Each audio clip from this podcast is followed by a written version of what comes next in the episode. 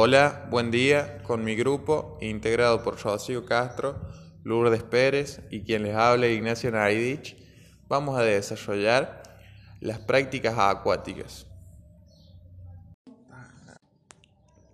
Bien, comenzamos con las actividades acuáticas en un nivel inicial.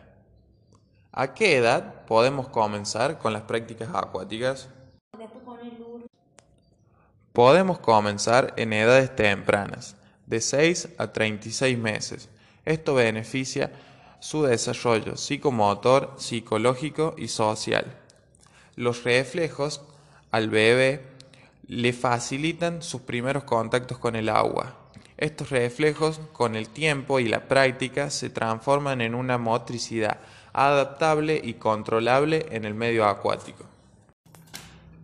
Las prácticas acuáticas de los bebés son guiadas por sus padres o tutores. Es de gran importancia que estos transmitan seguridad y confianza al niño.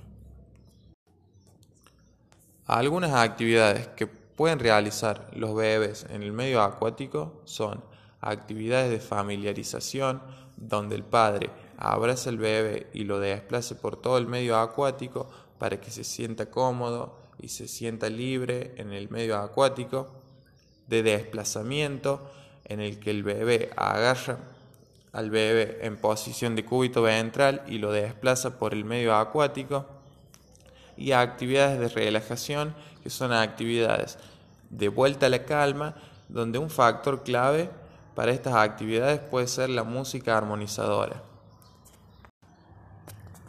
Como antes les mencioné, estas prácticas traen beneficios orgánicos para el mejoramiento neuroperceptivo motor, emocional y socioafectivo del bebé.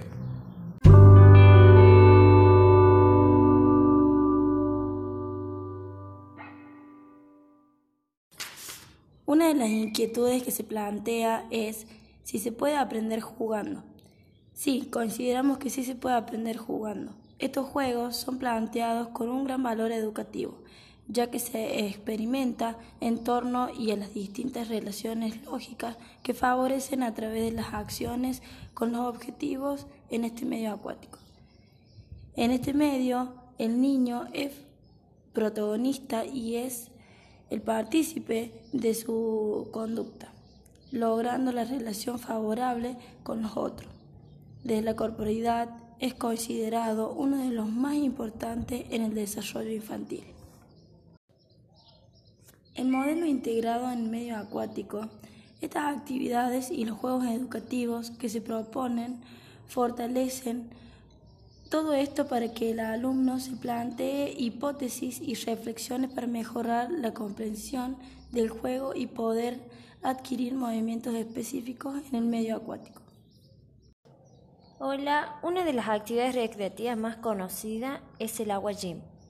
Los objetivos generales es mejorar su cardio-respiración, trabajando la respiración y resistencia muscular. Mejorando la flexibilidad, trabaja la coordinación motriz y global, rítmica y la agilidad. Después tenemos los objetivos específicos que mejora la postura, ayuda a la relajación y reduce la respiración. Los recursos materiales o elementos que se utilizan en este medio tablas, guantes, acuatubo, son las ventajas y desventajas. La mitad del cuerpo sumergido dentro del agua favorece a los ejercicios facilitándolo, disminuye el impacto en articulaciones muscular y en la columna. El, ambiente, el ambiente ayuda a mejorar la confianza y el autoestima. Total ausencia de la transpiración y el agua es un buen conductor de energía. Las desventajas. Es muy difícil evaluar y a veces los profesionales que practican el aquagym no son eficientes a la hora de practicarlo. Retomando lo del juego acuático educativo, vamos a hablar acerca de la mejora de las capacidades de los sentidos. Uno de los juegos más tradicionales que se suele jugar es la gallinita ciega donde el objetivo del juego es vendarle los ojos a un participante y el resto se desplazará por la pileta evitando que éste lo logre identificar y tocar.